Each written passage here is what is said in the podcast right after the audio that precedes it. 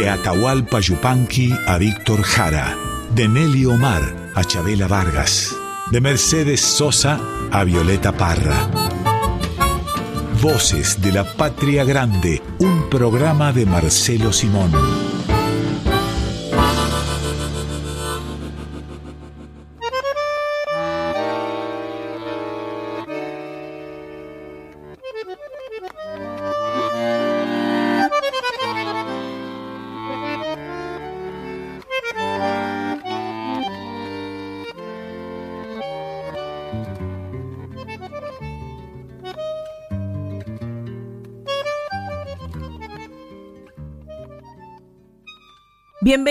Bienvenidos a Voces de la Patria Grande. Vamos a estar con ustedes hasta la una de la tarde, hoy yendo a una fuente de sabiduría inagotable que es la sabiduría popular. Marcelo, ¿qué te parece pasar un domingo con la sabiduría popular? Fundamental. Creo que la cultura de los pueblos se asienta en buena medida en eso, ¿no? En realidad es lo que aparece en los personajes que están habilitados para ocupar un espacio, ¿no? Eh, y un libro admirable al respecto es lo que conversaban, lo que decían los dichos y pareceres del Quijote de la Mancha. Estaba pensando, Marcelo, también en el Martín Fierro, porque hay artistas, en este caso Hernández, que se han encargado de traducir o de entregar esa sabiduría popular a través de libros, de canciones, de películas. Claro, y ese es un libro admirable para condensar la sabiduría popular. Creo posiblemente el más importante de todos los que se han publicado en, español a ese respecto, ¿no? Para hundirse a buscar esas, esas raíces y esas ramificaciones para hacerlo casi vegetal al dicho. Y haber creado Hernández, ¿no? Ese, ese gaucho, haber creado al viejo Vizcacha, por ejemplo, ¿no? Sí, claro. Bueno, algo hay, por eso es muy oportuno, muy oportuna tu cita, algo hay del Quijote y de los personajes quijotescos en nuestro Martín Fierro. Vamos a compartir hoy canciones que reflejan esta sabiduría popular y vamos a comenzar con una obra de Yupanqui Romildo Rizo que se llama El Aromo. Ah, qué lindo. Una milonga con eh, panorama, con un panorama de estos personajes quijotescos, insisto, para tomar tu idea, que tanta relevancia tienen y tanta riqueza folk ¿no? Con sus dichos, con sus refranes, con sus historias, con sus vicisitudes. Y en este caso es un árbol el que encarna un montón de cosas, ¿no? Como no tiene reparo, todos los vientos le pegan, las heladas lo castigan, el agua pasa y se queda. Ancina vive el aroma sin que ninguno lo sepa, con su poquito de orgullo porque es justo que lo tenga pero con el alma tan linda que no le brota una queja,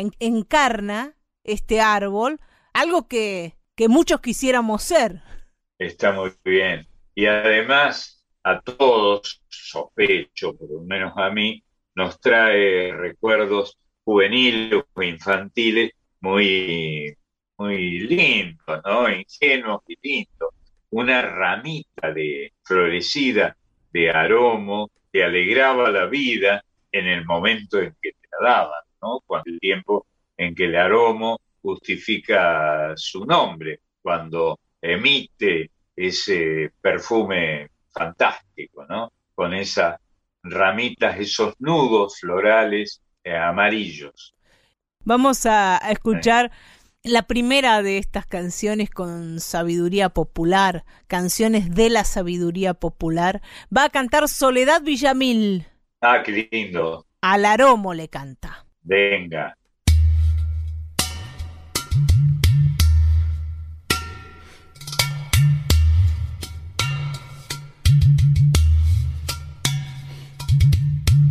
Hay un aromo nacido en la grieta de una piedra. Hay un aroma nacido en la grieta de una piedra. Parece que la rompió para salir de adentro de ella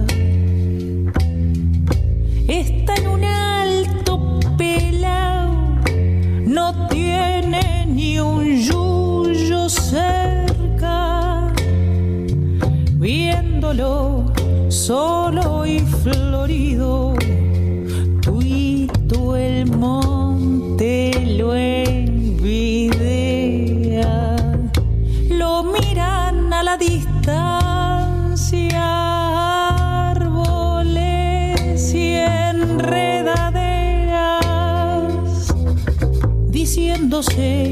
con rencor. Pa' uno solo, cuánta tierra. En oro le ofrece al sol pagar la luz que le presta y como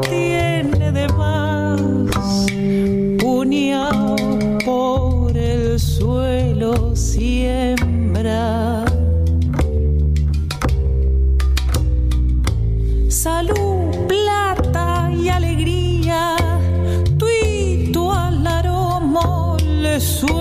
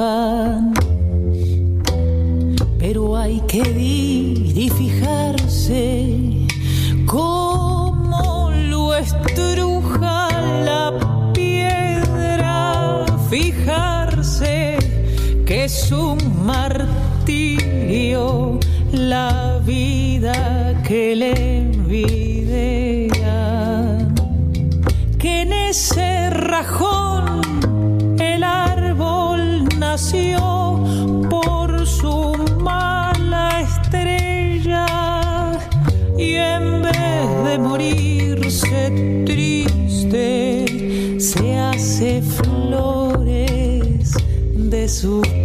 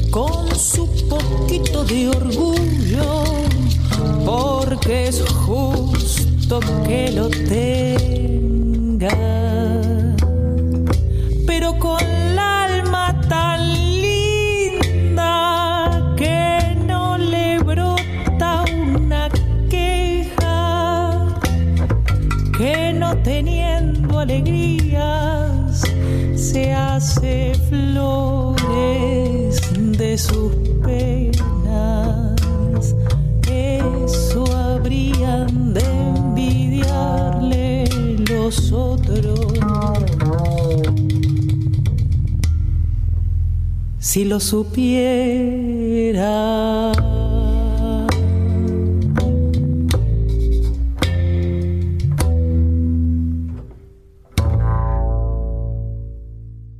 El aroma de Atahualpa Yupanqui y Romildo Rizo por Soledad Villamil.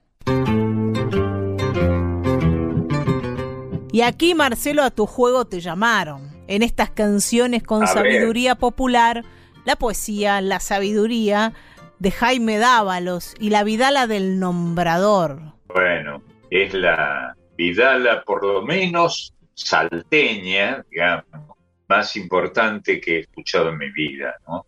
Una idea, un pergenio extraordinario y casi a veces metafísico de los grandes autores, ¿no?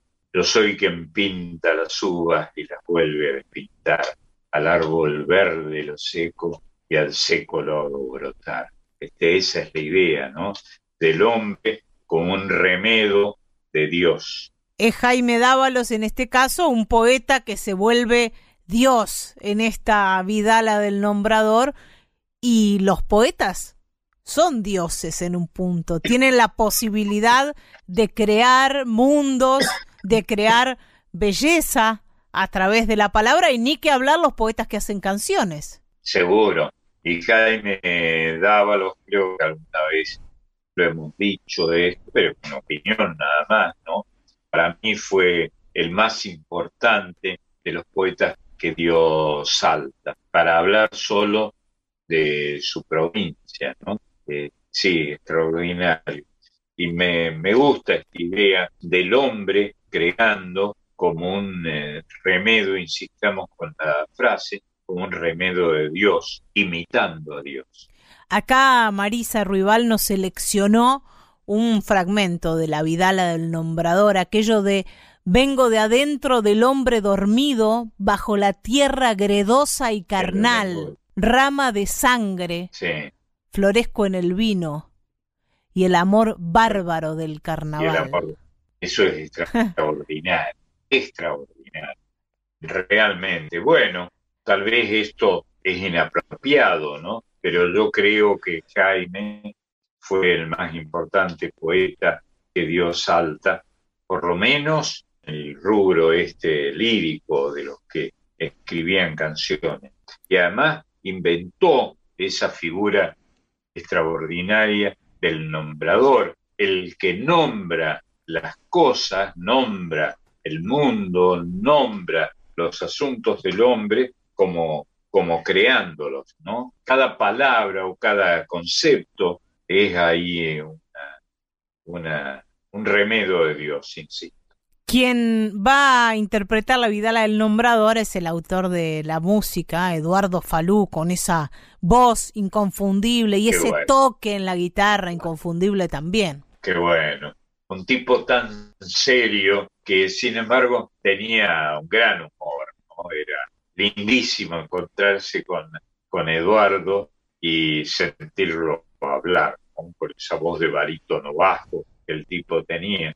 Y, y ver cómo se identificó con Jaime, que fue su gran amigo. Alguna vez me dijo, o dijo, fue Jaime el que me dijo, nadie ha escuchado a, a, a Eduardo Falú como lo escuché yo. Vamos a escucharlo ahora a, a Falú con esta obra que hizo junto a Jaime Dávalos, que es una de las muestras de la sabiduría popular, la Vidala del Nombrador.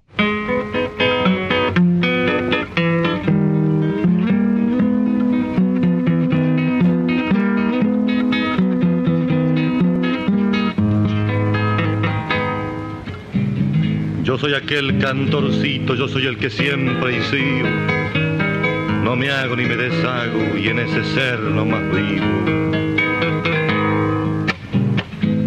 Vengo del ronco tambor de la luna, en la memoria del puro animal.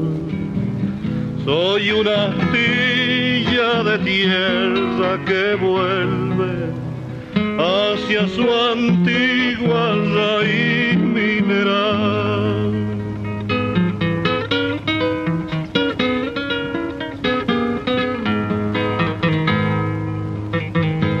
Soy el que canta detrás de la copla, el que en la espuma del río hay volver Paisaje vivo, mi canto es el agua que por la selva sube a florecer.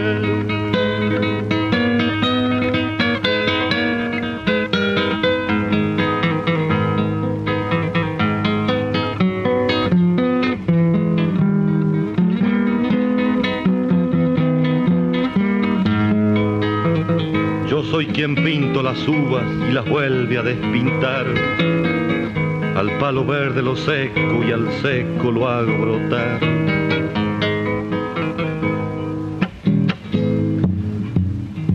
Nombro la tierra que el trópico abraza, puente de estrellas, cintura de luz al corazón maderero de Salta, subo en bagualas por la noche azul.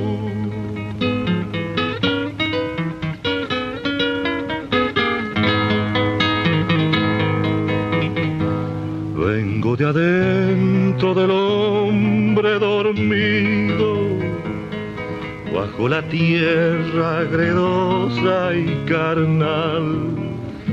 Rama de sangre florezco en el vino y el amor bárbaro del carnaval. Y el amor bárbaro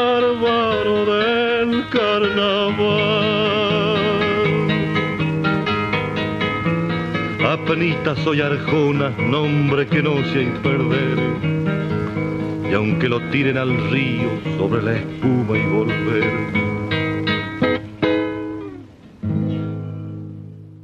Vidala del Nombrador de Dávalos y Falú por Eduardo Falú. Y ahora vamos a ir a mm, una composición, una historia musicalizada de alguien a quien vos conociste, Marcelo, Sergio Savage, hizo El Corralero. Sí, claro, sí, claro. Lo conocí, lo traté mucho en Chile, sí, sí. Un, eh, personaje lindísimo y que rescató esta figura de un, eh, de un paisano chileno, de un rotito chileno, que, cuidaba un caballo de corral, ¿eh? el corralero. Fue, esta canción fue un enorme éxito en los años 70 en la Argentina, pero era, como bien decís, de este muchacho de apellido francés, Sauvage, Sauvage, se escribe, que hizo que lo cantara toda América. Lo que pienso también es que es una canción que muestra un sentimiento de un hombre del pueblo, de este rotito, así lo nombras vos, que va en contra de eh, usos y costumbres populares, que es, por ejemplo, al caballo que está bichoco se lo sacrifica y se lo come, ¿no? no, ¿cómo quieren que yo, que lo crié de potrillo, eh, lo mate, ¿no? Esa es la idea clave en su pecho un cuchillo porque el patrón lo ordenó. Claro, el patrón le dice, no, mira, este caballo no lo vamos a mantener más. Ya está, ya cumplió su ciclo. Como si fuese un auto viejo, algo así. Claro, y un auto que te gasta plata porque sigue comiendo el caballo y hay que conseguirle alfalfa para que coma, ¿no? Y el cuidador del caballo es el que se niega a sacrificarlo, a matarlo, solo porque ya pasó su tiempo. Déjenlo nomás pastar, no rechace mi consejo, que yo lo voy a enterrar cuando se muera de viejo. ¿Qué va? Los llaneros, los gauchos, los criollos, en general, han eh, patentizado siempre eh, la identidad del hombre, de la familia, con el eh, caballo, ¿no? Este, se ha dicho tantas veces, esta patria se hizo de a caballo la idea de la patria en los llanos, en las llanuras o en, las alturas de América es una imagen total y, ver, y veraz.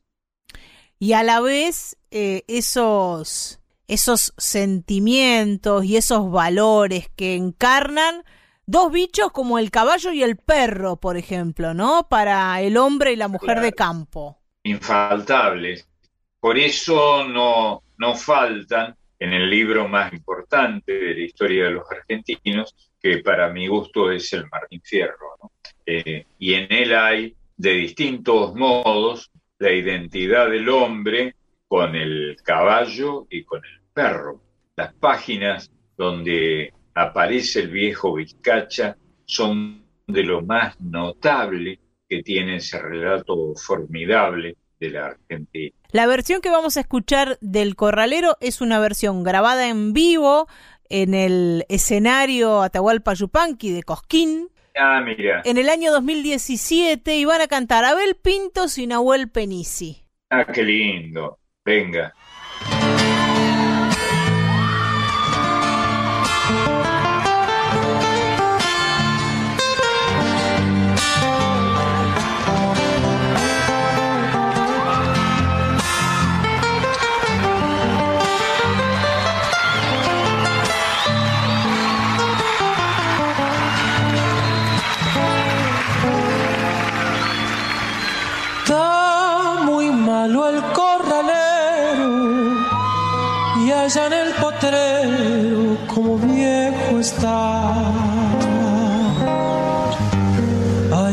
Ayudarlo a que muera para que no sufra más.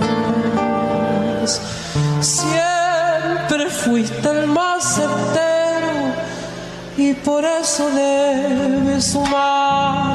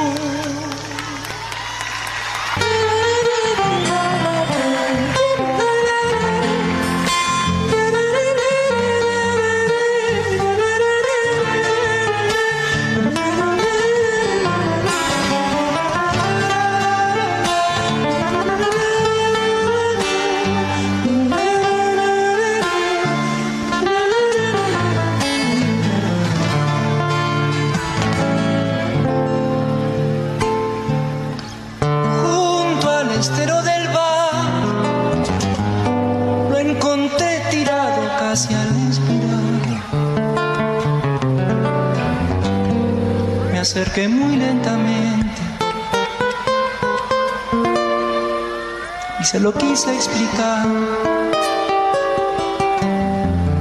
Pero al verlo resignado, me tembló la mano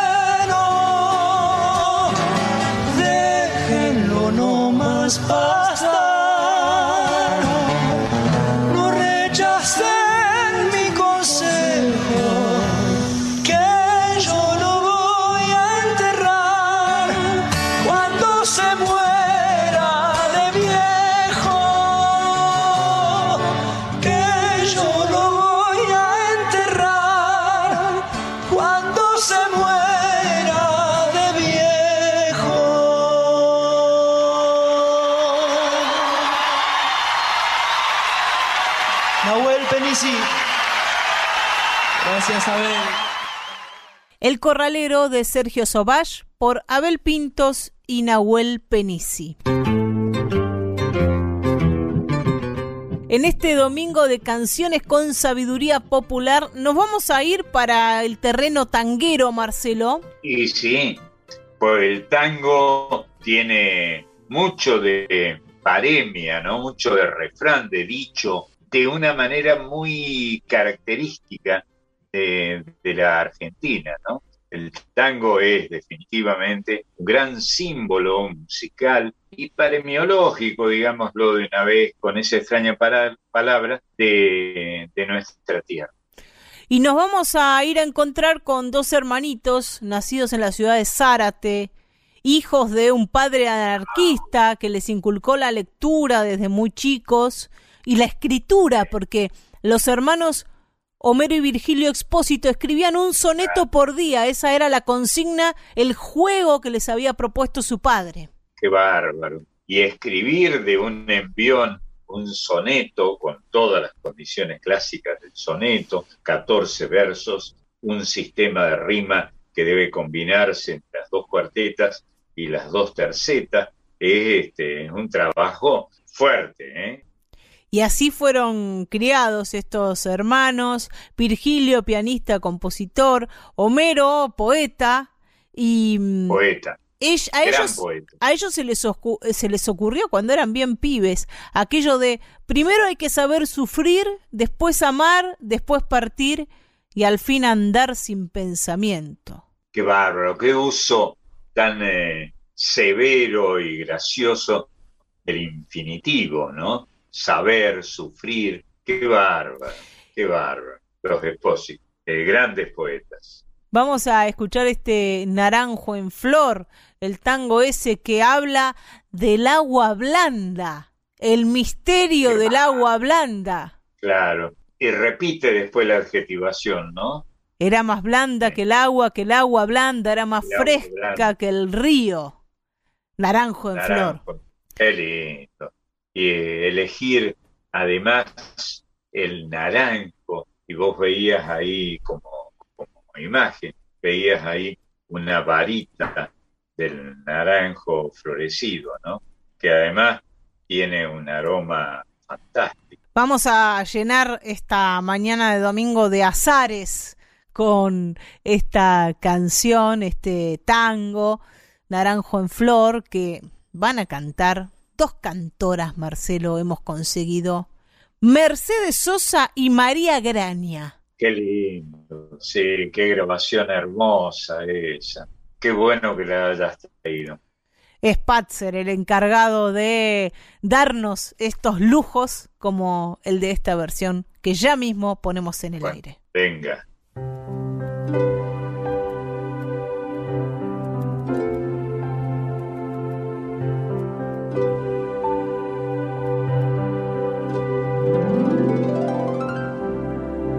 Era más blanda que el agua, el agua blanda era más fresca que el río.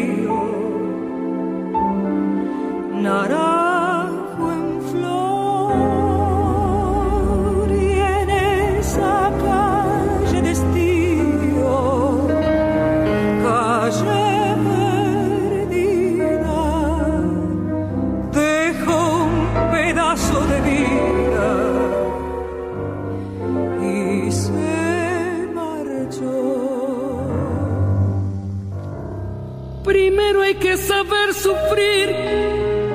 Habrán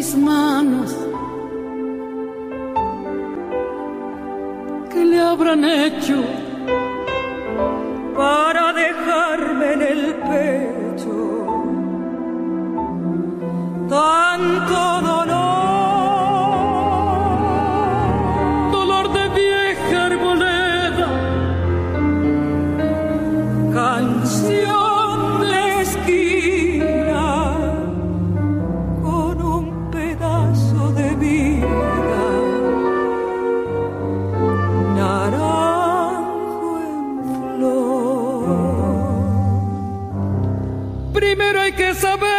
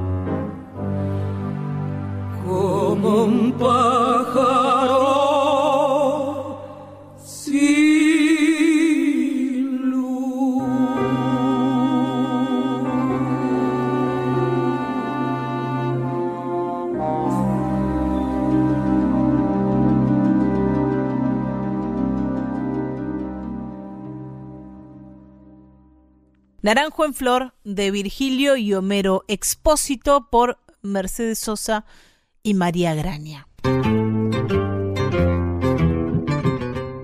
Seguimos tangueando un poquito más, Marcelo. A ver. Para ir a, visitar la obra poética y el pensamiento poético de Enrique Cadícamo, el hombre que vivió casi todo el siglo XX. Qué lindo.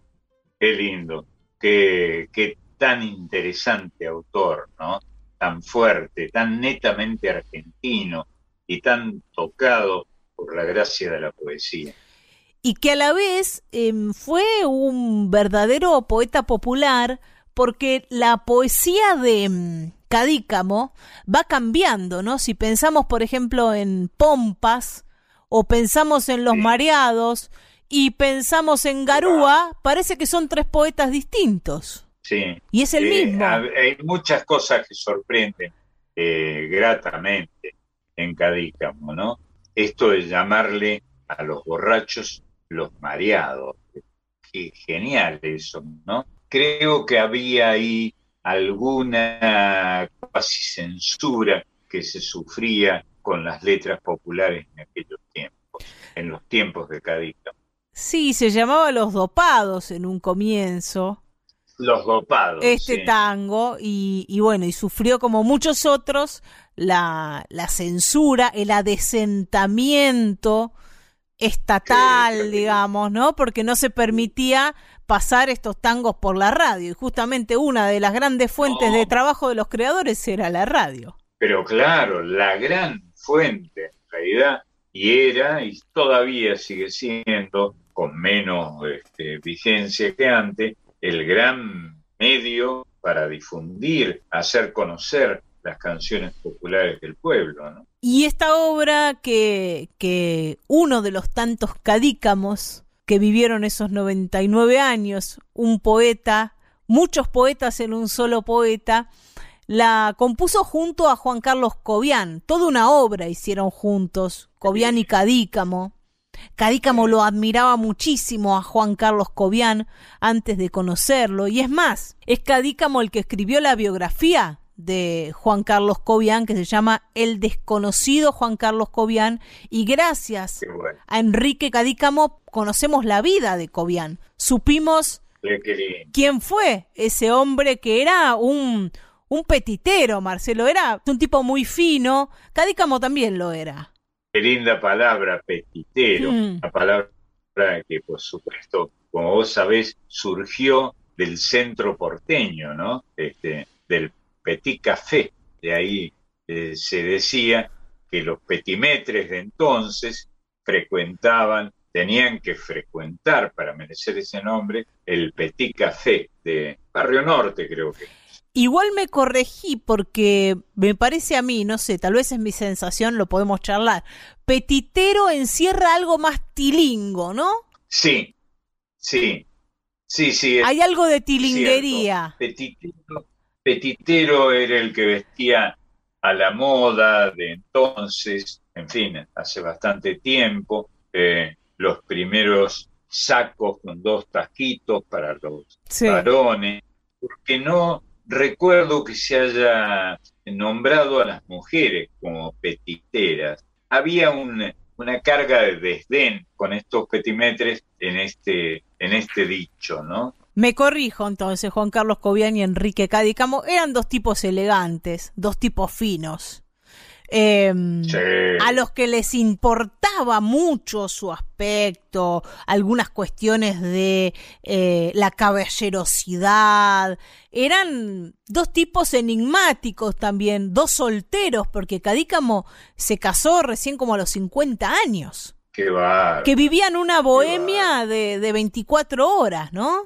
Vivían en el mismo edificio, en dos departamentos distintos, y se comunicaban de ventana a ventana o de balcón a balcón. Qué personaje que han hecho, que han logrado, digámoslo de ese modo, relevar el tango del que conoces tanto, Pebeta.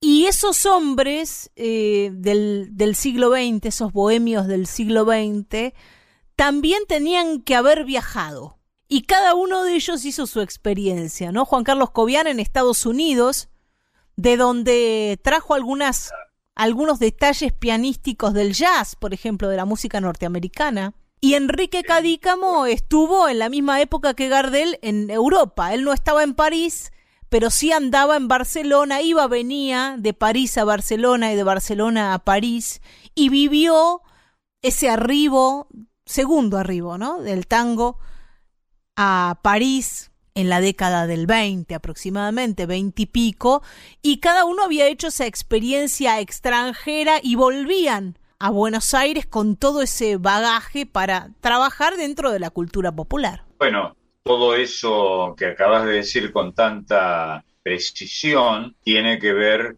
también con el más grande cantor que ha tenido la Argentina, que fue de tango, también de folclore, si es que separamos el folclore del tango, ¿no? Que fue Carlos Gardel, sin duda. Gardel, muy amigo de Cadícamo, le grabó varios tangos. Y luego de esa experiencia eh, parisina, europea, en el caso de Cadícamo y, y en el caso de Cobian en Estados Unidos, se conocen este poeta y este pianista y hacen una obra increíble que contiene a este Los Mareados, que tiene esa sentencia, ¿no? Hoy vas a entrar en mi pasado, hoy nuevas sendas tomaremos, qué grande ha sido nuestro amor, y sin embargo hay, mirá lo que quedó.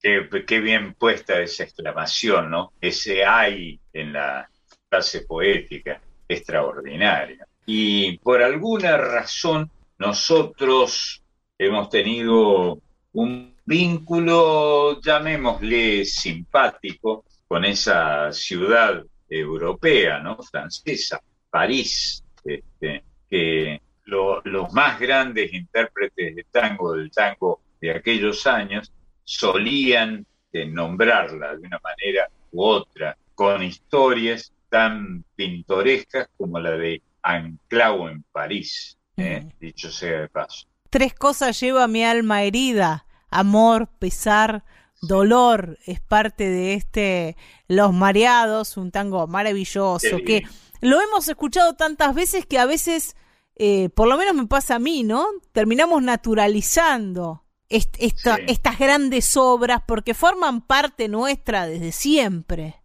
desde siempre, desde luego. Vamos a, escuchar una versión de Los Mareados muy particular. Hoy Pedro eligió versiones que son perlitas, ¿no? Son gemas. La versión es la de Adriana Varela junto a Antonio Agri. Ella misma lo va a presentar al maestro Agri para compartir esta versión de Los Mareados. Señoras y señores, me acompaña esta noche Antonio Agri.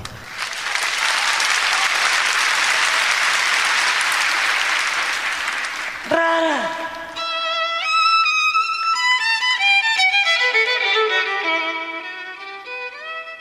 Como encendida.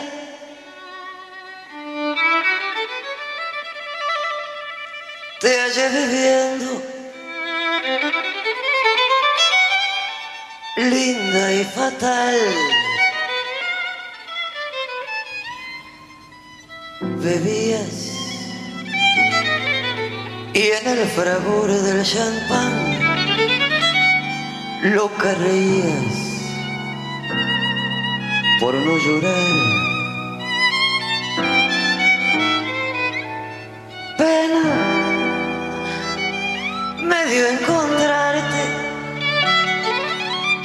Pues al mirarte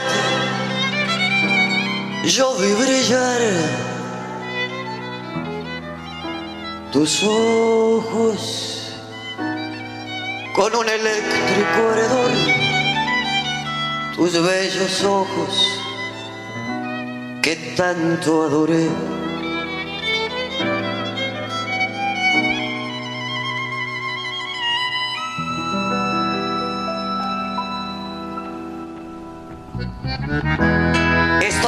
Amiga mía, el alcohol nos ha embriagado. ¿Qué me importa que se rían? Y no llamen los mareados. Cada cual tiene sus penas y nosotros las tenemos. Esta noche beberemos porque ya no volveremos a vernos más.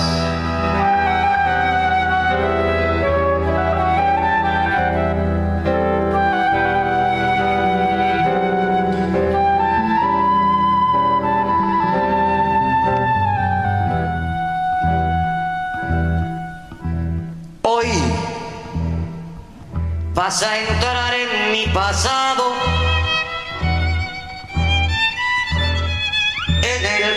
pasado de mi vida. Tres cosas lleva mi alma herida. Amor, besar,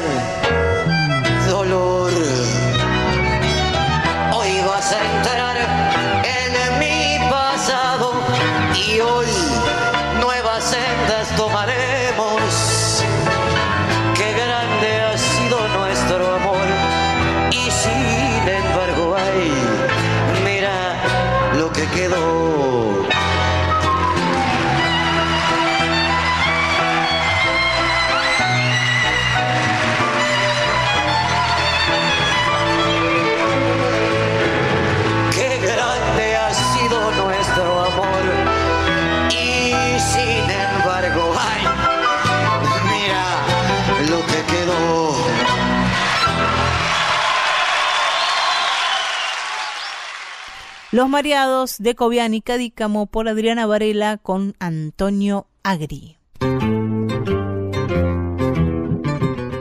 Y ahora ha llegado el momento, lloren chicos, chicas, lloren porque llegan las canciones, los cuentos, los poemas para los y las peques. Y para eso tenemos a una especialista, Marisa Ruibal. Bienvenida, muy buenos días. Hola, ¿cómo les va?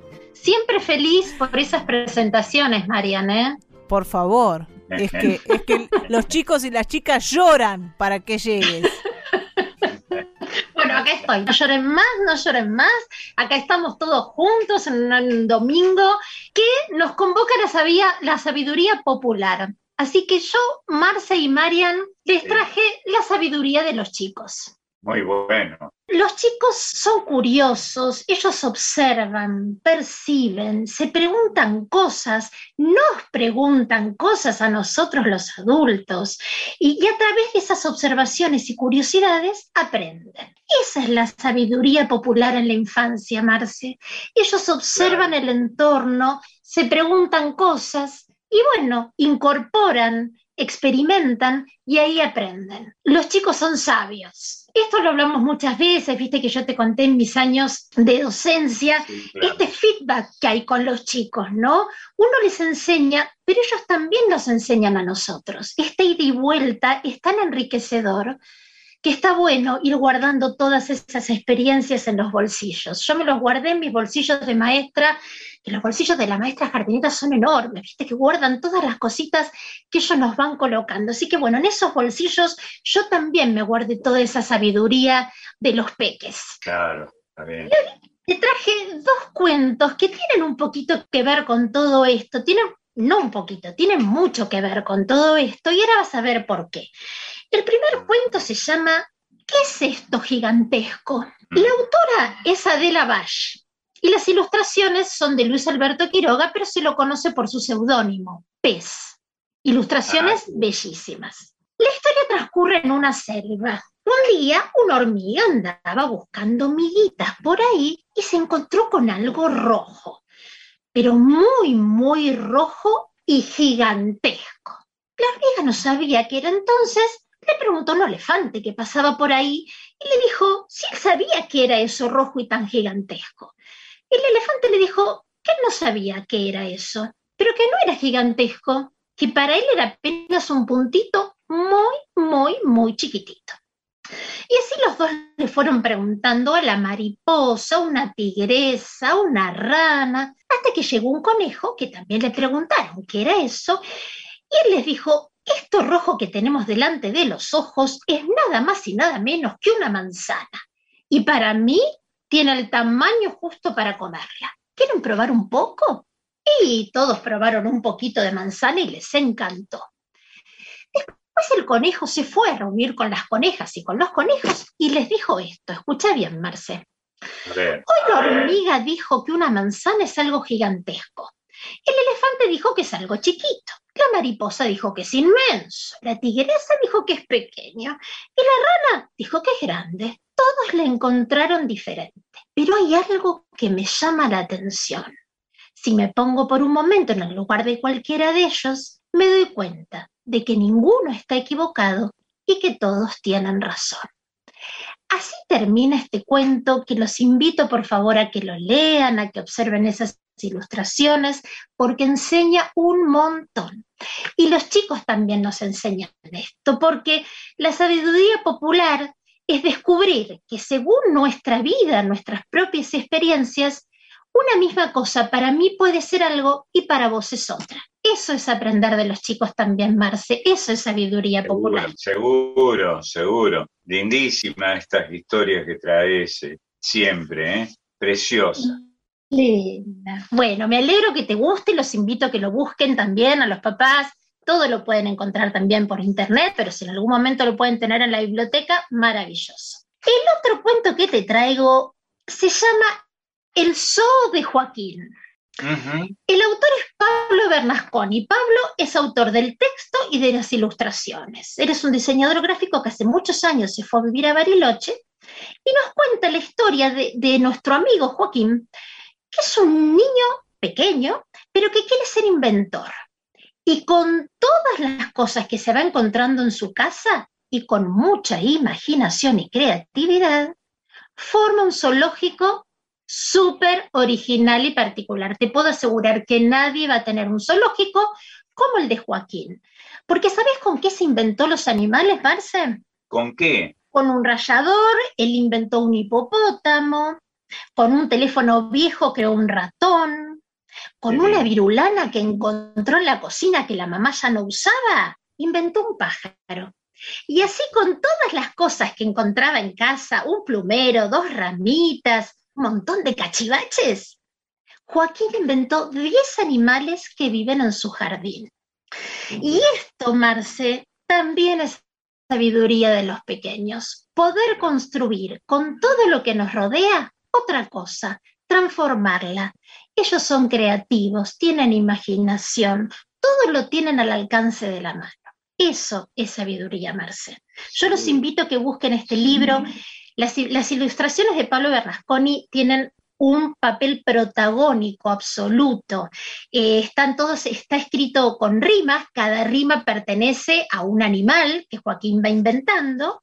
Y si quieren, después de leer y observar estas bellas ilustraciones, pueden en casa buscar qué tenemos cerca y transformarlos también y crear en cada casa un zoológico. ¿Qué te parece, Marce? Lindísimo, lindísimo. Una recreación del zoo de cristal. Eh, exacto, bueno, mira, ¿ves? Eso es sabiduría popular.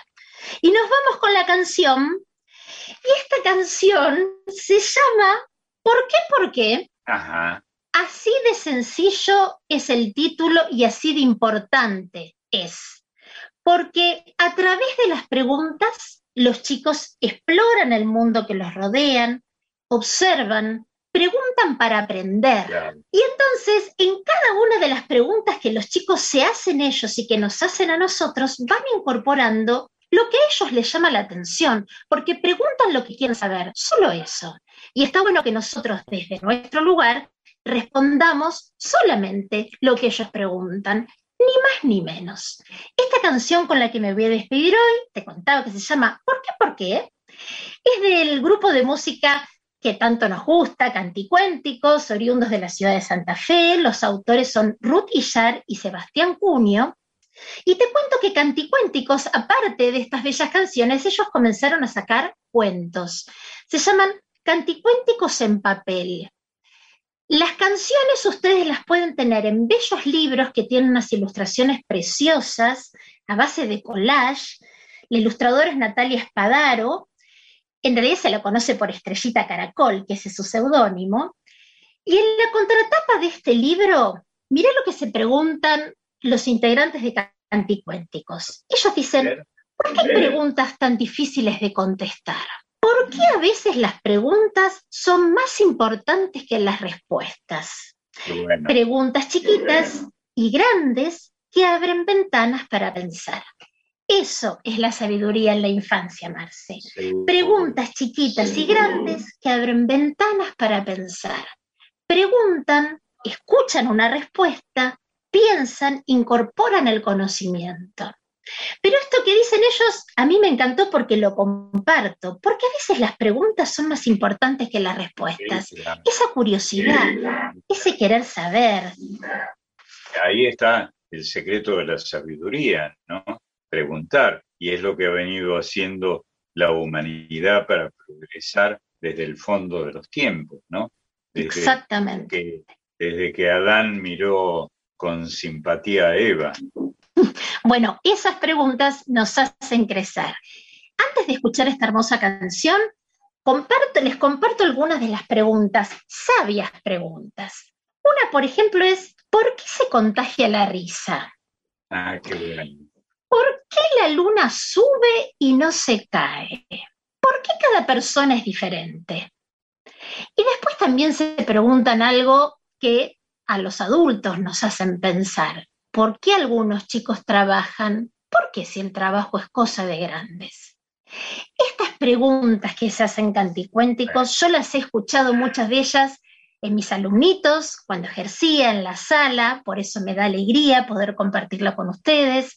Disfruten de esta bella canción, sigamos aprendiendo de nuestros peques, de las infancias, sigamos compartiendo experiencias y permitámosles a los chicos que puedan explorar y experimentar el mundo que los rodea para que sigan siendo sabios. Les mando un beso enorme y nos encontramos el próximo domingo. Lindísimo, Marisa, bravo, lindísimo. Gracias, Mari. Gracias por traer toda esta sabiduría en, en estado puro. Ay, qué linda. Los quiero mucho y los abrazo fuerte, fuerte. Nosotros también. Marisa Ruibal ha pasado por Voces de la Patria Grande.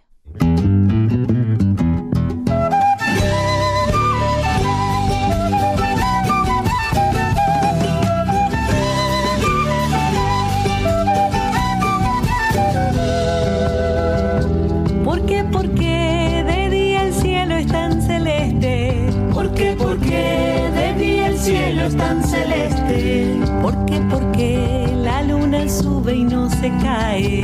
¿Por qué? Porque la luna sube y no se cae. ¿Por qué? Porque crece mi sombra desde los pies.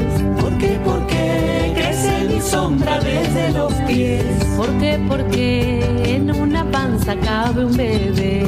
¿Por qué? Porque en una panza cabe un bebé. Porque los domingos se acaban, porque las estrellas se ven tan brillantes. Porque si salió de la nada es que el universo se hizo gigante. Porque se contagia la risa, porque algunas noches lloras cuando duermo. Porque crezco todos los días, pero todavía no llego hasta el cielo. Quiero saber por qué. Saber por qué.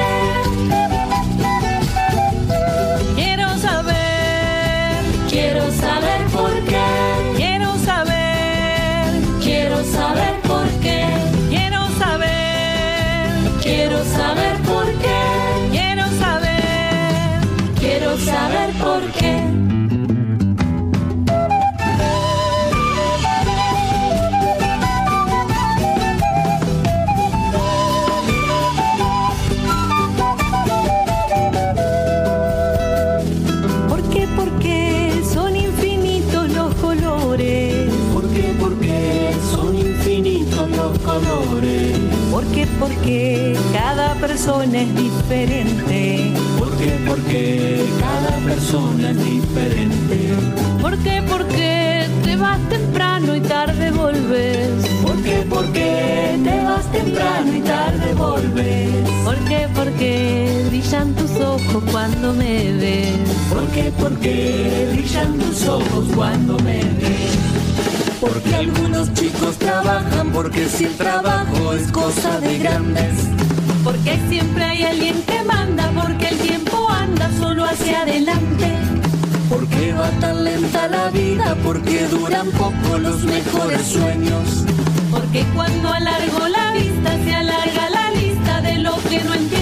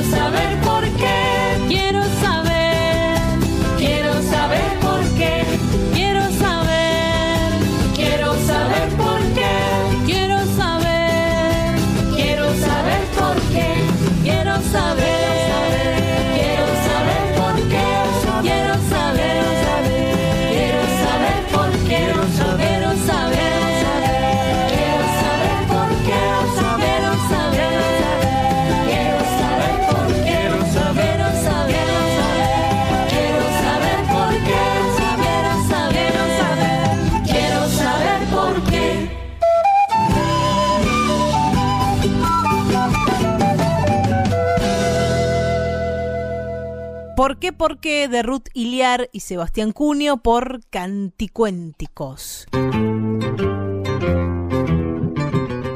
Marcelo, ¿qué te parece si en este domingo de sabiduría popular presentamos a nuestros compañeros y compañeras que hacen voces de la patria grande? Es imprescindible para que todo el mundo sepa quiénes son los culpables y nos da mucho orgullo porque son algunas de las mejores cosas trae la comunicación, el trabajo de nuestros compañeros y compañeras.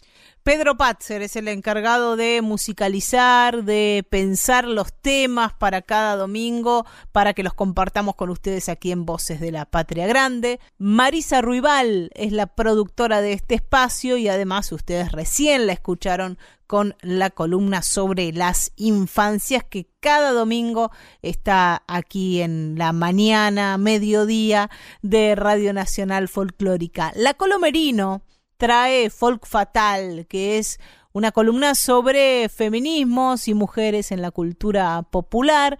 El encargado de unir todas las piezas, de crear este Frankenstein, es Diego Rosato. Muy bien, muy bien. Porque Muy este bien. programa va grabado, por lo tanto Diego es quien se encarga de la edición para que ustedes escuchen este programa cada domingo, prolijito con sus cortinas, con sus canciones, sonando bárbaro en la 98.7 y además les decimos que si se quieren comunicar con Voces de la Patria Grande lo pueden hacer a través de las redes sociales. Estamos en Facebook e Instagram y además tenemos que agradecer a el gran consultor de Voces de la Patria Grande, que es Máximo Vargas, el quiaqueño, que es la voz de la sabiduría para nosotros y nosotras. Es cierto que es bueno que digas dónde nació, porque nació en el norte, ahí donde comienza la patria, ¿no? En La Quiaca, una ciudad fronteriza fantástica. Te faltó nombrar a alguien que sos vos misma, Mariana Fossati, una capa, una compañera notable, buena amiga y gran comunicadora. Me voy a poner colorada, Marcelo Simón. Mira, la próxima canción de, de, este domingo con canciones de la sabiduría popular une a dos creadores increíbles, de un lado y del otro de la cordillera. De este lado, Víctor Heredia, que es quien va a cantar. Y del otro lado, ah, otro Víctor, Víctor Jara. Ah, qué bueno. Qué bueno. La canción es manifiesto y es esa que dice, yo no canto por cantar ni por tener buena voz, canto porque la guitarra tiene sentido y razón. Eso está tomado de un viejo cancionero hispanoamericano, ¿no? Estas endechas con las que estos poetas, particularmente Jara, construyó edificios líricos extraordinarios. Víctor Jara asesinado por la dictadura de Pinochet. Pinochetista. Su compañera luchó, luchó hasta que se hizo algo de justicia, porque bueno, uno nunca sabe qué es la justicia verdaderamente, más allá de, de, los fallos y las condenas. Todo eso se puede ver en un documental hermoso, eh, donde, donde se ve la gran lucha de, de Joan Jara, ¿no? La, la mujer de Víctor. Ah, sí, sí, sí, efectivamente. Y fue aquella una de las peores dictaduras, si es que se lo puede poner de ese modo, que ha tenido América, que le tocó a los chilenos. Nosotros tuvimos también nuestra parte, pero el, el periodo de Pinochet fue sangriento, terrible, un avasallamiento de las libertades y de la alegría de vivir, ¿no? que dio lugar a la tristeza precisamente de los gobiernos tiránicos. ¿no? Y la tremenda tortura que no vamos a describir aquí que sufrió Víctor Jara en el, en el Estadio Nacional que hoy se llama Estadio Víctor Jara. Así es, así es se ensañaron con sus manos, tengo entendido. Sí. Qué, qué horror, ¿no? Bueno, estas son las dictaduras, las tiranías, ¿no? Tiranías que sufre o ha sufrido el mundo en algunos periodos. Y también el cantor que va a interpretar a Víctor Jara sufrió en carne propia y en su familia el horror de la dictadura argentina, ¿no? Con una hermana y un cuñado desaparecidos, Víctor Heredia. Víctor Heredia, claro, claro, es verdad. Vamos a escuchar la versión de Víctor Heredia de Manifiesto.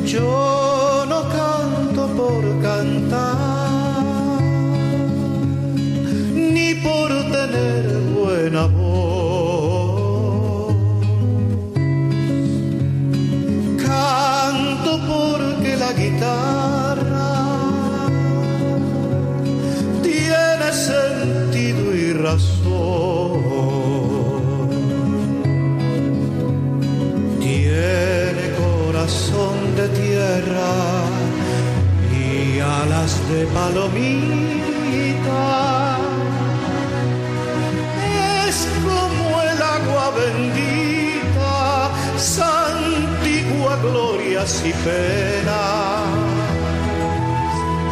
Y aquí se encajó mi canto como ligera violeta. Guitarra trabajadora con olor a primavera.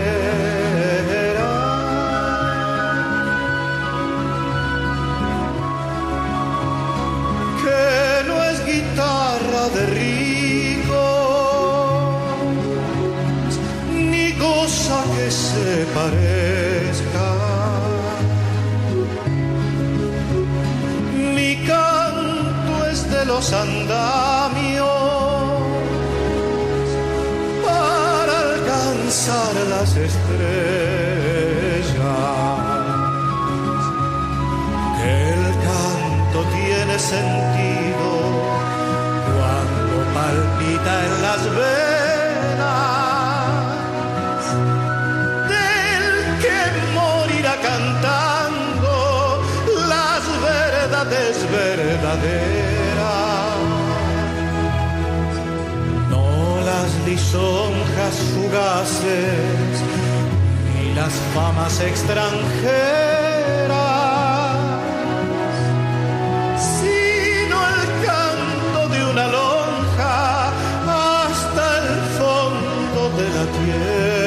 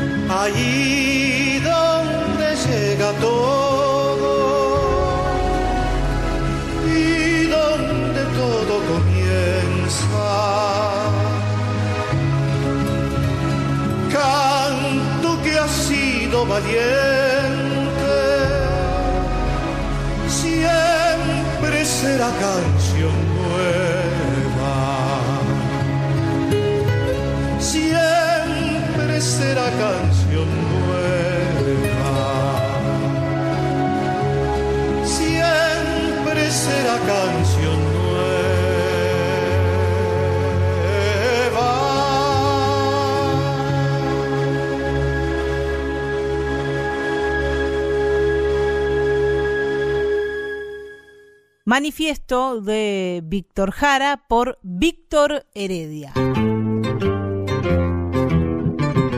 Voces de la Patria Grande con Marcelo Simón por Folclórica 987.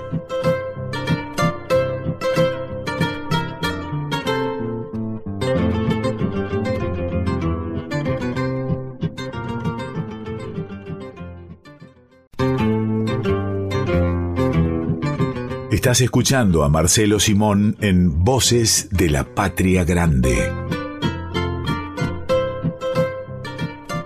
Y hay un cantautor rosarino al que podríamos ubicar, si lo vamos a buscar a una batea, por ejemplo, a una vieja batea, aunque ya quedan poquitas disquerías, lamentablemente, lo podríamos ubicar en lo que se llama rock nacional.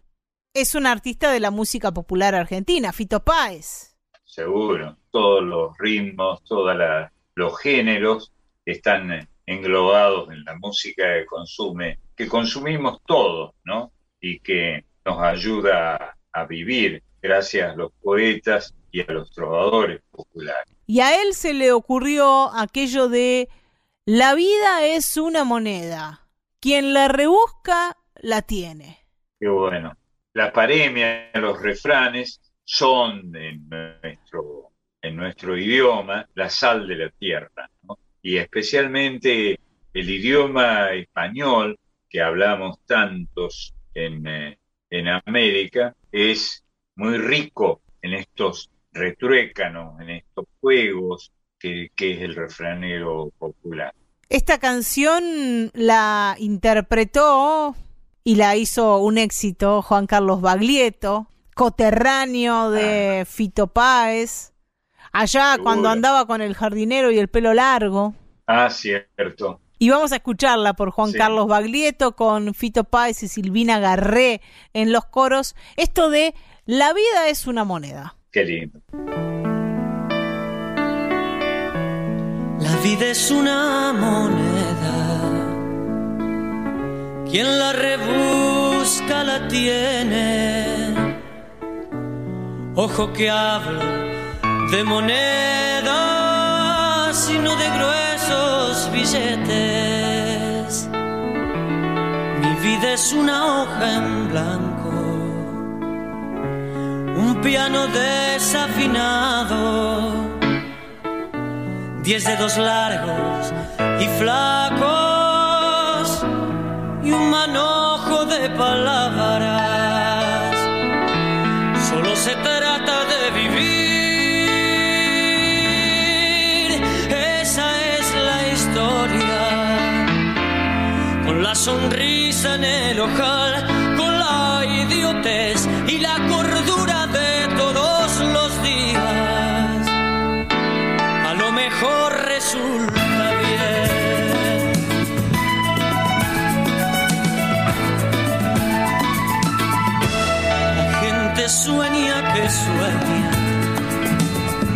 calle sigue que sigue. El taxi gira, que gira, el sililancha venida. Los días cantan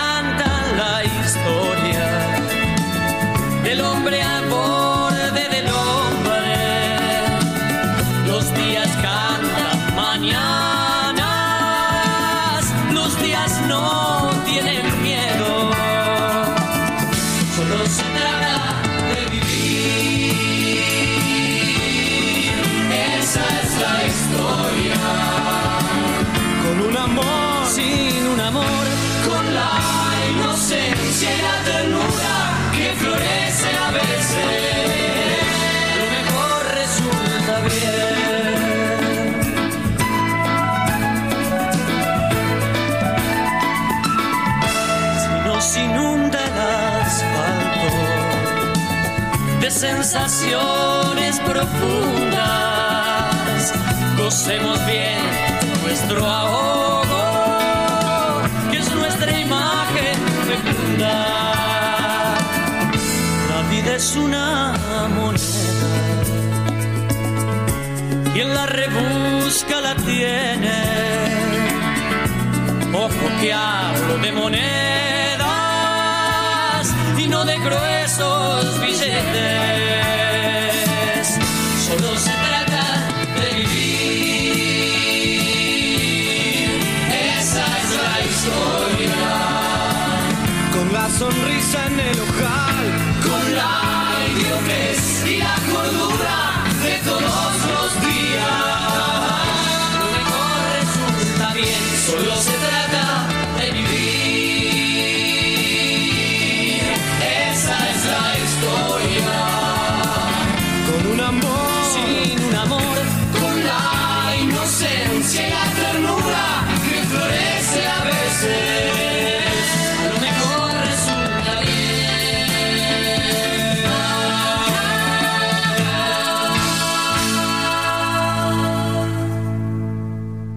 La vida es una moneda de Fito Páez por Juan Carlos Baglietto con Fito y Silvina Guerré en los coros. Escuchemos ya, Marcelo, algunos tangos que retratan esta sabiduría popular, pero nos faltó hasta el momento, porque ahora vamos a, a resarcir esa falta, el gran filósofo del tango. El gran filósofo del tango. Sí.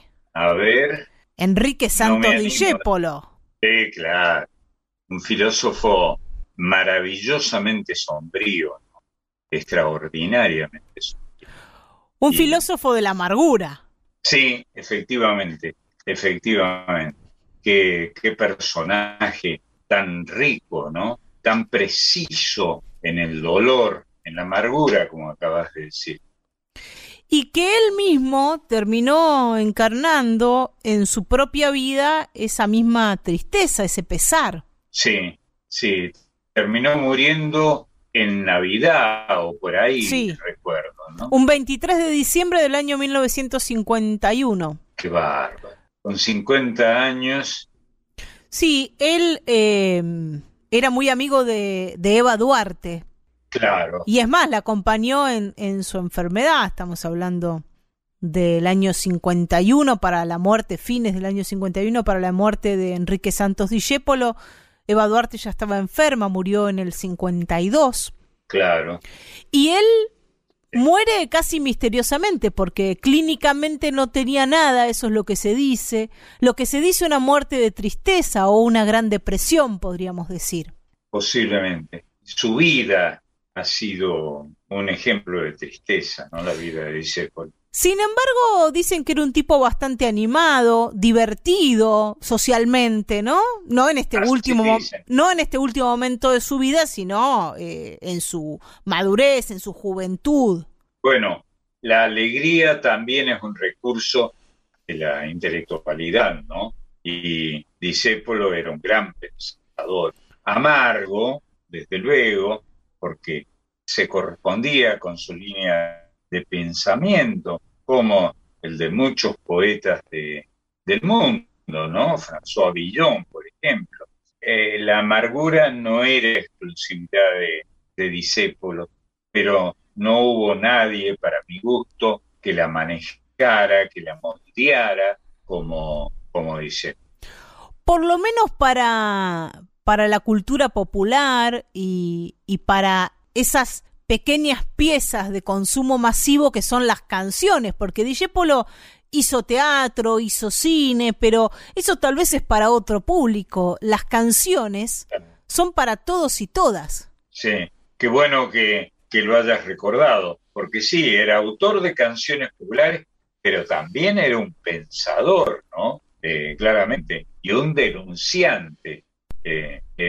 Bueno, y adhirió con fuerza a una política y se entregó a ella, sufrió persecución por tal eh, tema y, bueno, y dejó páginas inmortales, ¿no? Inmortales. Lo que, lo que sufrió Discépolo por adherir al gobierno peronista y, y muy abiertamente previo a las elecciones con ese pienso y digo lo que pienso o mordisquito como le decimos Em, cotidianamente. Sí, era un personaje que trataba de che al interlocutor, ¿no? Y con esto producía un pensamiento bien argentino, bien, bien, profundamente porteño, además, ¿no? El, el mordisquito. En ese contexto de, de, finales del primer gobierno peronista, lo que sufre Dijépolo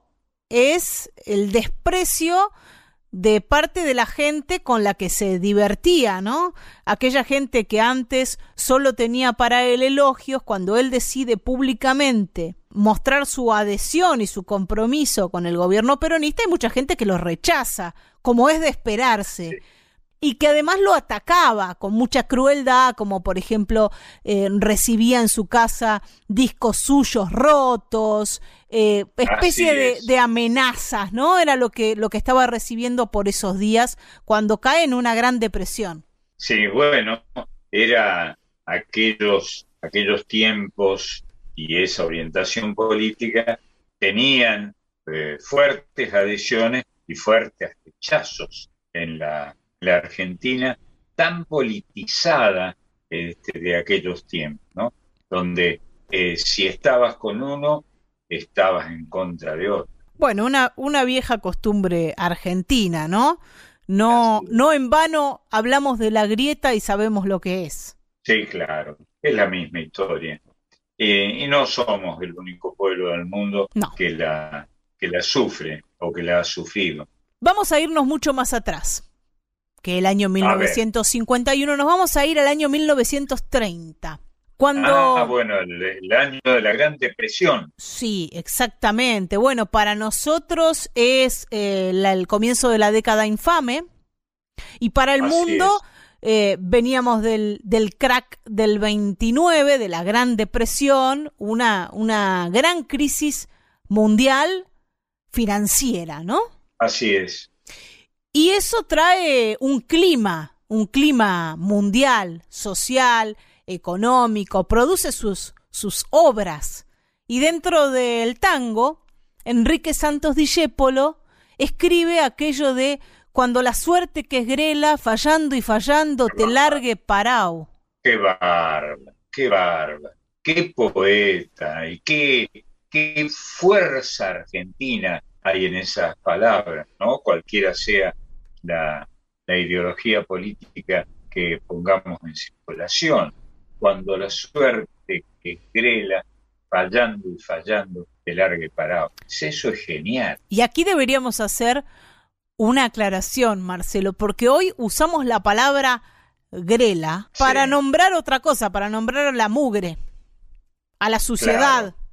En este caso está hablando de una mujer, quiere decir cuando la suerte que es mujer. Claro, grela en este caso. Qué bárbaro un lunfardismo que se dice que viene del gallego garella, que quiere decir ah, mira. ave en celo, y por extensión quiere significar en lunfa prostituta. Bueno, el, el lunfardo ha navegado con mucha autoridad en ese mundo eh, secreto, más o menos secreto, de la prostitución, ¿no? Y sabemos que hay hallazgos notables en la poesía, este, particularmente en ese rumbo, rumbo que muchos pueblos civilizados del mundo han, eh, usado. Eh, recordemos Naná, para, dar un ejemplo de la prostitución en la gran literatura. Eh, en nuestra literatura, que también es grande, de los lunfardismos, aparece esa figura, muy vinculada, entre otros ámbitos, al del cabaret, ¿no? Particularmente. Y este es un, un, tango, podríamos decir, que tiene un comienzo machirulo, porque eh, aquello de cuando la suerte que es grela justamente está diciendo que estas mujeres prostitutas te van a fallar y te van a largar parado. Claro, claro. Sin embargo, es opinable, aunque te entiendo, ¿no? No es el tema del, del programa, pero es eh, interesante. A mí me pasó eh, vivir en una época en Buenos Aires, yo nací en el interior, vine más o menos grande a Buenos Aires y me tocó ir a parar a un, eh, a un hotel de prostitutas, un hotel de mala muerte en la capital federal, ¿no? Un hotel porteño. Y, y esto me permitió conocer un poco de ese mundo, lo digo sin hacerme gracioso, ¿no? Y pocas veces vi tanta solidaridad como ese universo pobre entre sí, ¿no? Entre, entre sus eh, este, miembros, ¿eh? las prostitutas. Y si, si pasamos esta, esta parte de la letra, el comienzo de la letra, y luego viene aquello de cuando estés bien en la vía, sin rumbo desesperado, cuando no tengas ni fe ni hierba de ayer secándose al sol, cuando rajes los tamangos buscando ese mango que te haga morfar la indiferencia del mundo, que es sordo y es mudo, recién sentirás. O sea, cuando tengas un montón de necesidades, ahí vas a ver que nadie te va a ayudar. Esa es una síntesis de la filosofía sí. Y al mismo tiempo una muestra de su poesía, ¿no? Extraordinaria realmente fuerte, digna de ser visitada y analizada. Hay una autobiografía que Dijépolo escribió, un texto corto, donde analiza algunas cosas de su vida y de su obra. Hice algunos extractos para que compartamos y además de conocerlo por sus canciones, podamos saber algo de lo que pensaba. Dijo Dijépolo, yo tengo algunos tangos de forma cómica, pero de fondo serio. Son de ese género que hemos convenido en llamar grotesco. Estos sí que suelen pegar. Es porque reflejan un aspecto de nuestro modo de ser. El criollo, y sobre todo el porteño, tiene pudor de sus emociones y de sus sentimientos. Por eso no los exterioriza. Trata de despistar cuando habla. Es el temor a la cachada. Y para que no lo cachen los demás, se cacha él mismo. La cachada. Qué, tema para un ensayista desocupado. En ella reside nuestra debilidad y nuestra fuerza. La cachada que es la cargada, ¿no? Sí. Este, el gaste, la cargada. Una palabra, claro, una palabra que acá tiene una significación distinta a la que muestran diccionarios. Sobre la creación de sus tangos, contó Dijépolo. Mis canciones nacen así, voy caminando por corrientes y se me aparece un tango en el oído. Primero se me ocurre la letra, es decir, el asunto. El tema me empieza a dar vueltas por la cabeza durante varios días, hasta que de pronto estoy sentado en la mesa de un café, leyendo en mi casa o caminando por la calle, y empieza a zumbarme en el oído la música que corresponde a ese estado de espíritu, a esa situación de tango. Y aquí se me presenta la tragedia. Situación de tango. Sí, y aquí se me presenta la tragedia, porque yo no sé de música. Cuando el tango me empieza a silbar en el oído, corro a buscar a un amigo para que me lo escriba. Retenerlo con el canto hasta que me lo vengan a atar a la escritura y así hasta que el tango quede fijo en el papel. Pero el origen del tango es siempre la calle. Por eso voy por la ciudad tratando de entrar en su alma, imaginando en mi sensibilidad lo que ese hombre o esa muchacha que pasan quisieran escuchar, lo que cantarían en un momento feliz o doloroso de sus vidas. Qué bárbaro, ¿eh? qué bárbaro. Y por último, otro fragmentito de esta autobiografía de Dijépolo, Dice, hay un hambre que es tan grande como el hambre del pan, y es el hambre de la injusticia, de la incomprensión. Y la producen siempre las grandes ciudades donde uno lucha solo entre millones de hombres indiferentes al dolor que uno grita. Y ellos no oyen. Londres gris, Nueva York gris, Buenos Aires, todas deben ser iguales. Y no por crueldad preconcebida, sino porque en el fárrago ruidoso de su destino gigante, los hombres de las grandes ciudades no pueden detenerse para atender las lágrimas de un desengañado. Las ciudades grandes no tienen tiempo para mirar al cielo. El hombre de las ciudades se hace cruel. Caza mariposas de chico, de grande, no, las pisa, no las ve, no lo conmueven. Escribió Enrique Santos Discépolo un poco condensando algo de, su, de su filosofía. Un rescate espectacular, Pepeta. Muy bueno, muy bueno. Por último, para, para despedirnos y antes de escuchar Gira Gira de la década del 30, lo vamos a escuchar en un encuadre musical de 1930. ¿Qué eran los encuadres musicales? Los videoclips, los videoclips del pasado. Carlos Gardel ah. grabó varios de esos clips donde acompañaba con, con una imagen eh, fílmica una canción. Era un videoclip. Sí, sí, sí. Se le llamó Encuadres Musicales, fue el primero que lo hizo aquí, Carlos Gardel, y lo vamos a, a, escuchar en uno de ellos, en el que grabó Gira Gira, conversando con Enrique Santos Dijépolo sobre este tango. Ah, Enrique, ¿cómo te va? Bien, ¿y a ti? Decime, Enrique, ¿qué has querido hacer con el tango Gira Gira? ¿Con Gira Gira? Eso es.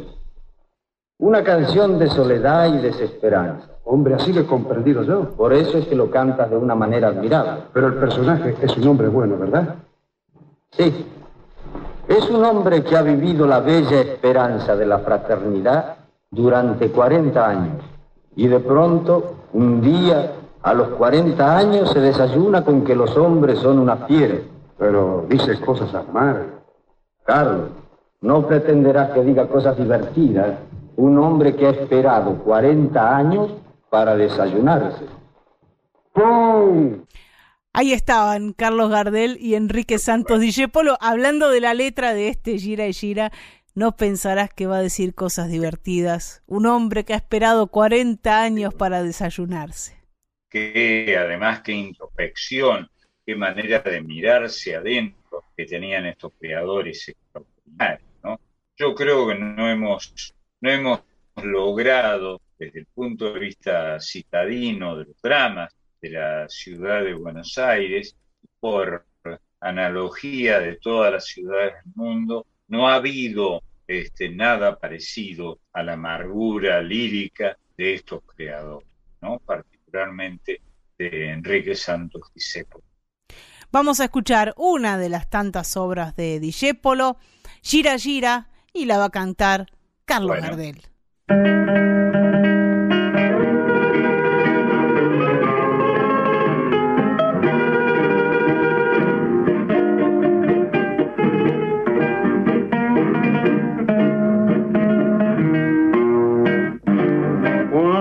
Suerte que frena, fallando y fallando, te largue para. Cuando estés bien en la vía, sin rumbo desesperado, cuando no tengas ni fe, ni yerba de hacer, secándose al sol, cuando rajes los tamangos, buscando ese mango que te haga mortal. La indiferencia del mundo, que es sordo y es mudo, recién sentirá. Verás que todo es mentira, verás que nada es amor, que al mundo nada le importa. Gira, gira aunque te quiebre la vida, aunque te muerda un dolor, no esperes nunca una ayuda, ni una mano, ni un favor. Cuando estén secas las vidas de todos los timbres que vos apretás, buscando un pecho fraterno para morir abrazado. Cuando te dejen tirado, después de cinchar lo mismo que a mí. Cuando manches que a tu lado se prueba la ropa que vas a dejar. Te acordarás de este otario que un día cansado se puso a ladrar verás que todo es mentira, verás que nada es amor, que al mundo nada le importa.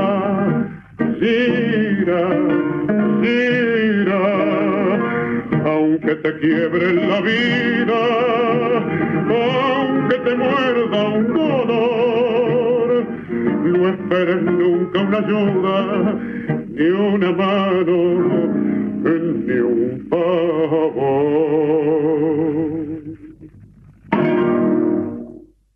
Gira Gira de Enrique Santos Discépolo por Carlos Gardel.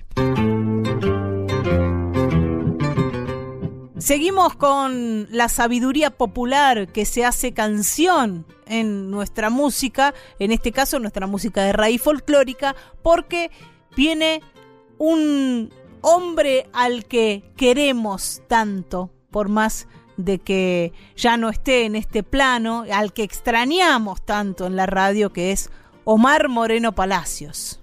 Seguro. Con aquello de sencillito y de alpargatas. Qué bueno, qué bueno.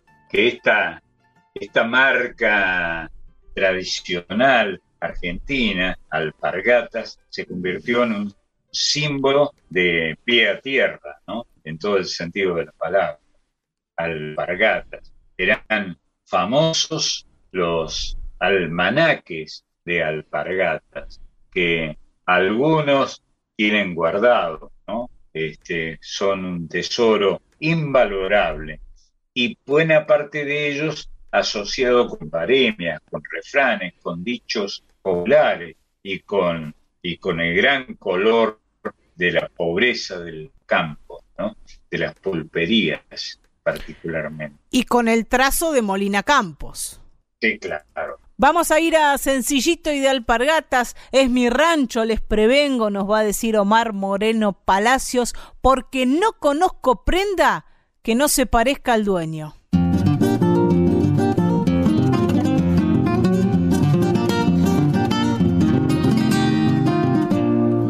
Un rancho retaco de barro quinchao para guitarrear y cantar. Bola de pato el fogón para churrasquear, poder refrañar y matear. Es de acacio la cumbrera pa' que gileten los vientos. Sencillito y de alpargatas es mi rancho, les prevengo. Porque no conozco prenda que no se parezca al dueño. El humo de noches largas se agencia o cielo raso. Sencillito y de alpargatas es mi rancho, les prevengo. Porque no conozco prenda que no se parezca al dueño y se le aplanado el piso por mudanzas de malambo.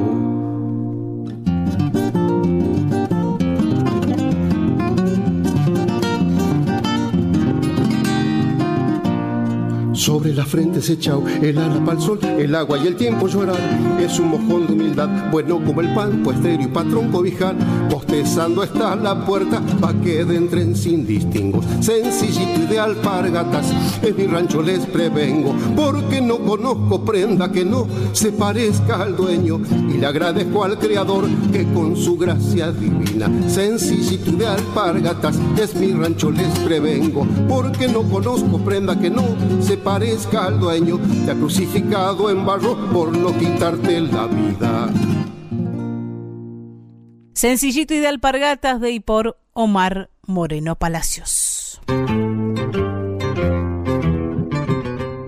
En Voces de la Patria Grande presentamos a nuestra compañera que trae la columna sobre mujeres, feminismos y cultura popular en América Latina. Emiliana, la Colo Merino, ¿cómo andas, Colo? Buen día, Marian, Marcelo, Marisa, Pedro, y buen día a todos y todas quienes están escuchando Voces de la Patria Grande. Cuando me enteré cuál era la consigna que se le había ocurrido a Pedro, esto de la sabiduría popular a través de las canciones, y bueno, y claramente tratando de conectar con el mundo de las mujeres y de los feminismos y de la manera en que de generación en generación se van transmitiendo los saberes, se me aparecieron como varias puntas para hablar hoy en, en la columna. Tal vez la primera asociación tuvo que ver con algo que ya habíamos hablado en otra oportunidad, esto de, de las machis, las curanderas, mujeres que saben y transmiten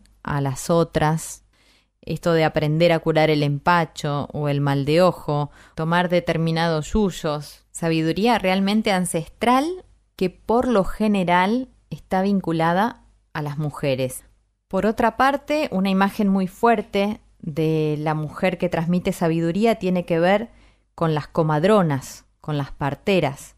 En cualquier pueblo de Latinoamérica, mujeres que no conocen de la medicina occidental o, tradicional, para nosotros, ¿no? Porque la tradicional justamente es, es otra acompañan a, sus pares, a otras mujeres en el trabajo de parto, con conocimiento de acción directa basado en años y años de experiencia, de tribu.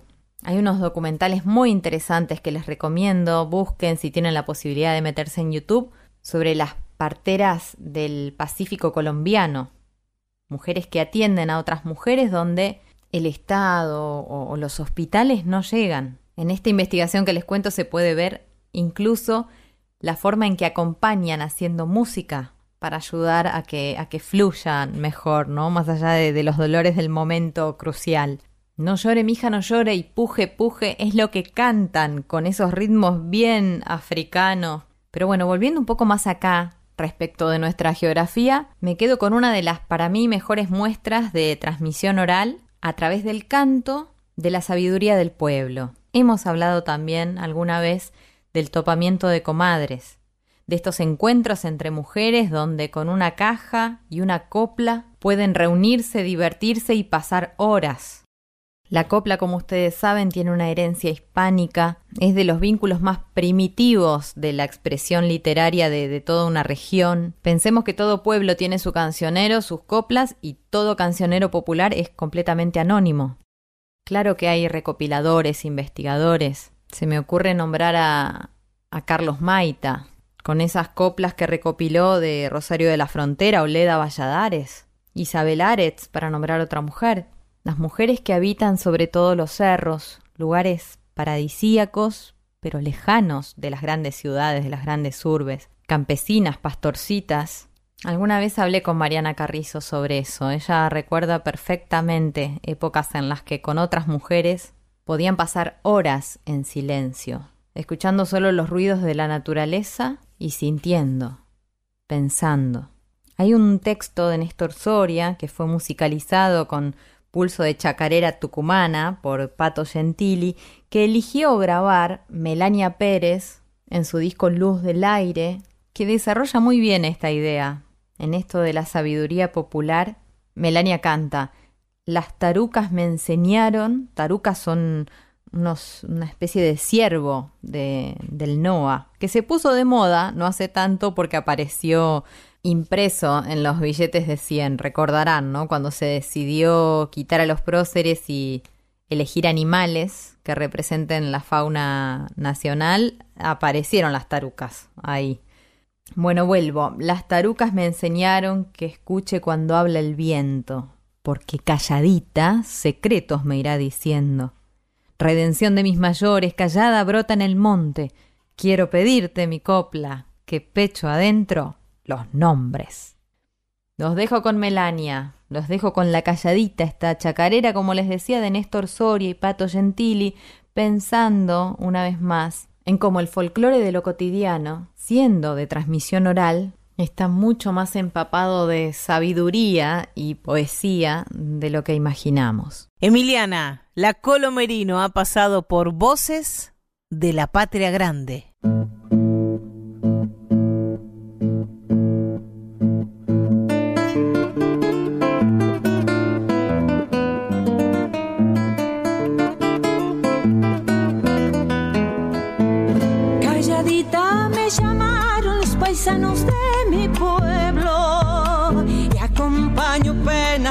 Si me van pidiendo.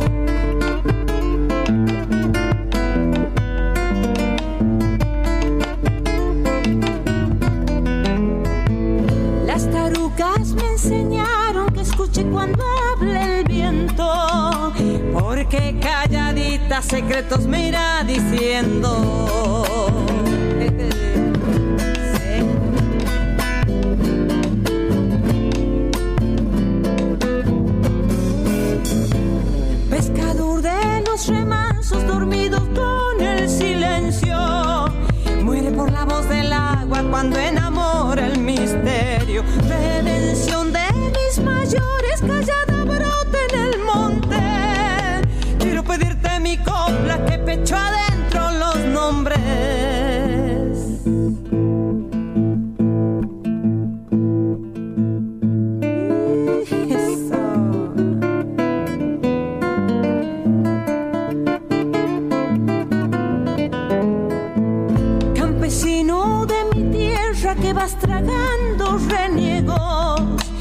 Cuéntale a tu siembra lo que desvela tu sueño.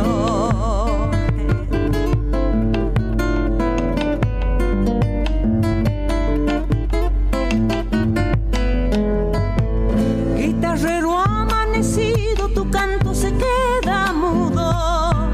Se anda por el vino temblando de alcohol tu pulso.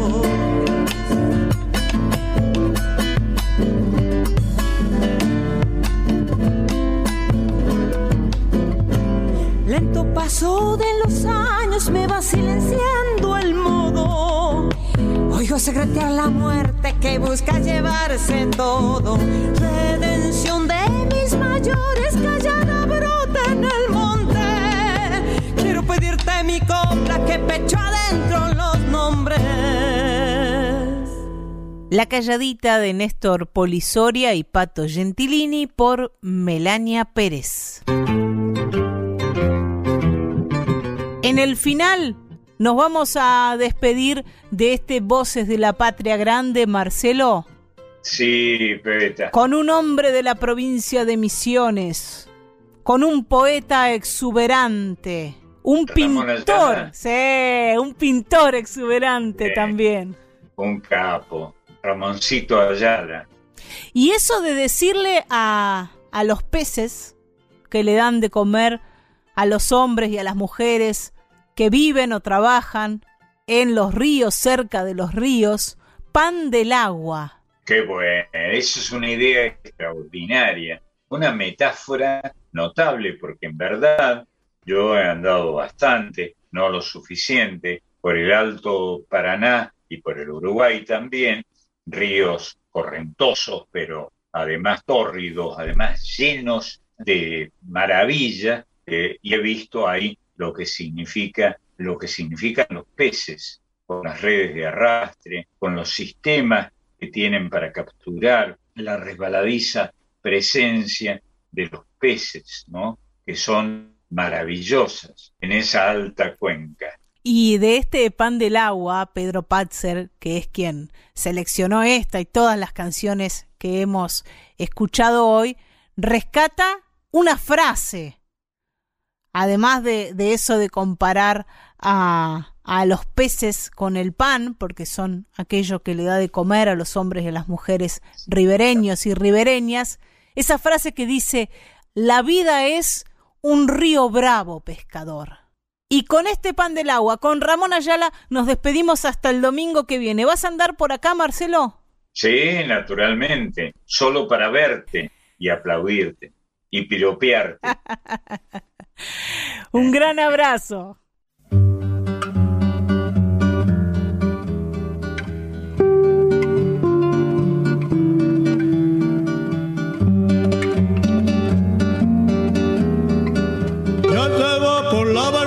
el viejo pescador, racimo de espuma y de metal, colgando del hombro el pan del agua que le dio su amigo el río Paraná.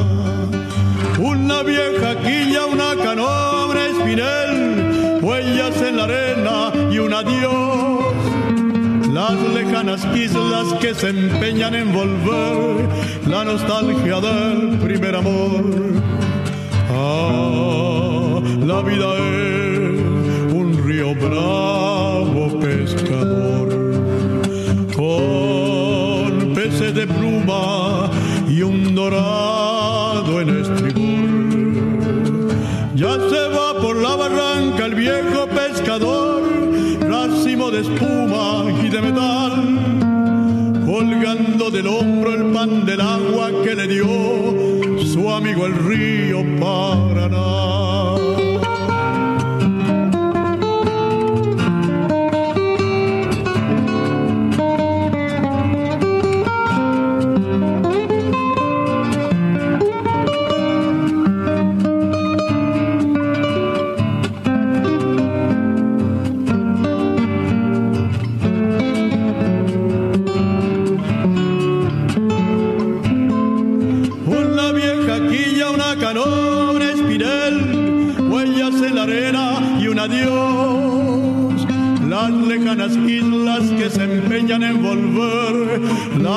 Nostalgia del primer amor. Ah, la vida es un río bravo pescador con peces de sombra y un dorado en estribor. Ya se va por la barranca el viejo pescador, racimo de espuma y de metal colgando